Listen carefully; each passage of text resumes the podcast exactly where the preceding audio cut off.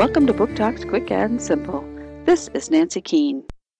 Elaine Scott takes us to Chile to the San Jose copper mine where, on August 5, 2010, 33 miners were trapped 2,000 feet underground.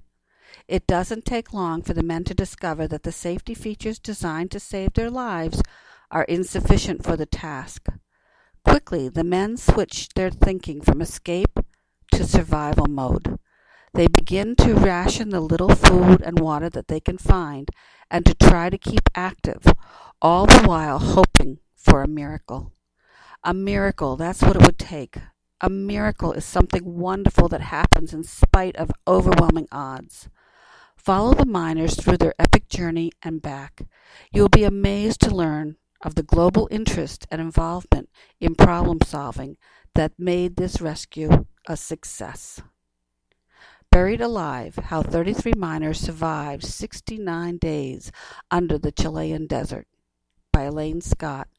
Clarion Books 2012. Book Talk by the Pennsylvania Young Readers' Choice Award Committee.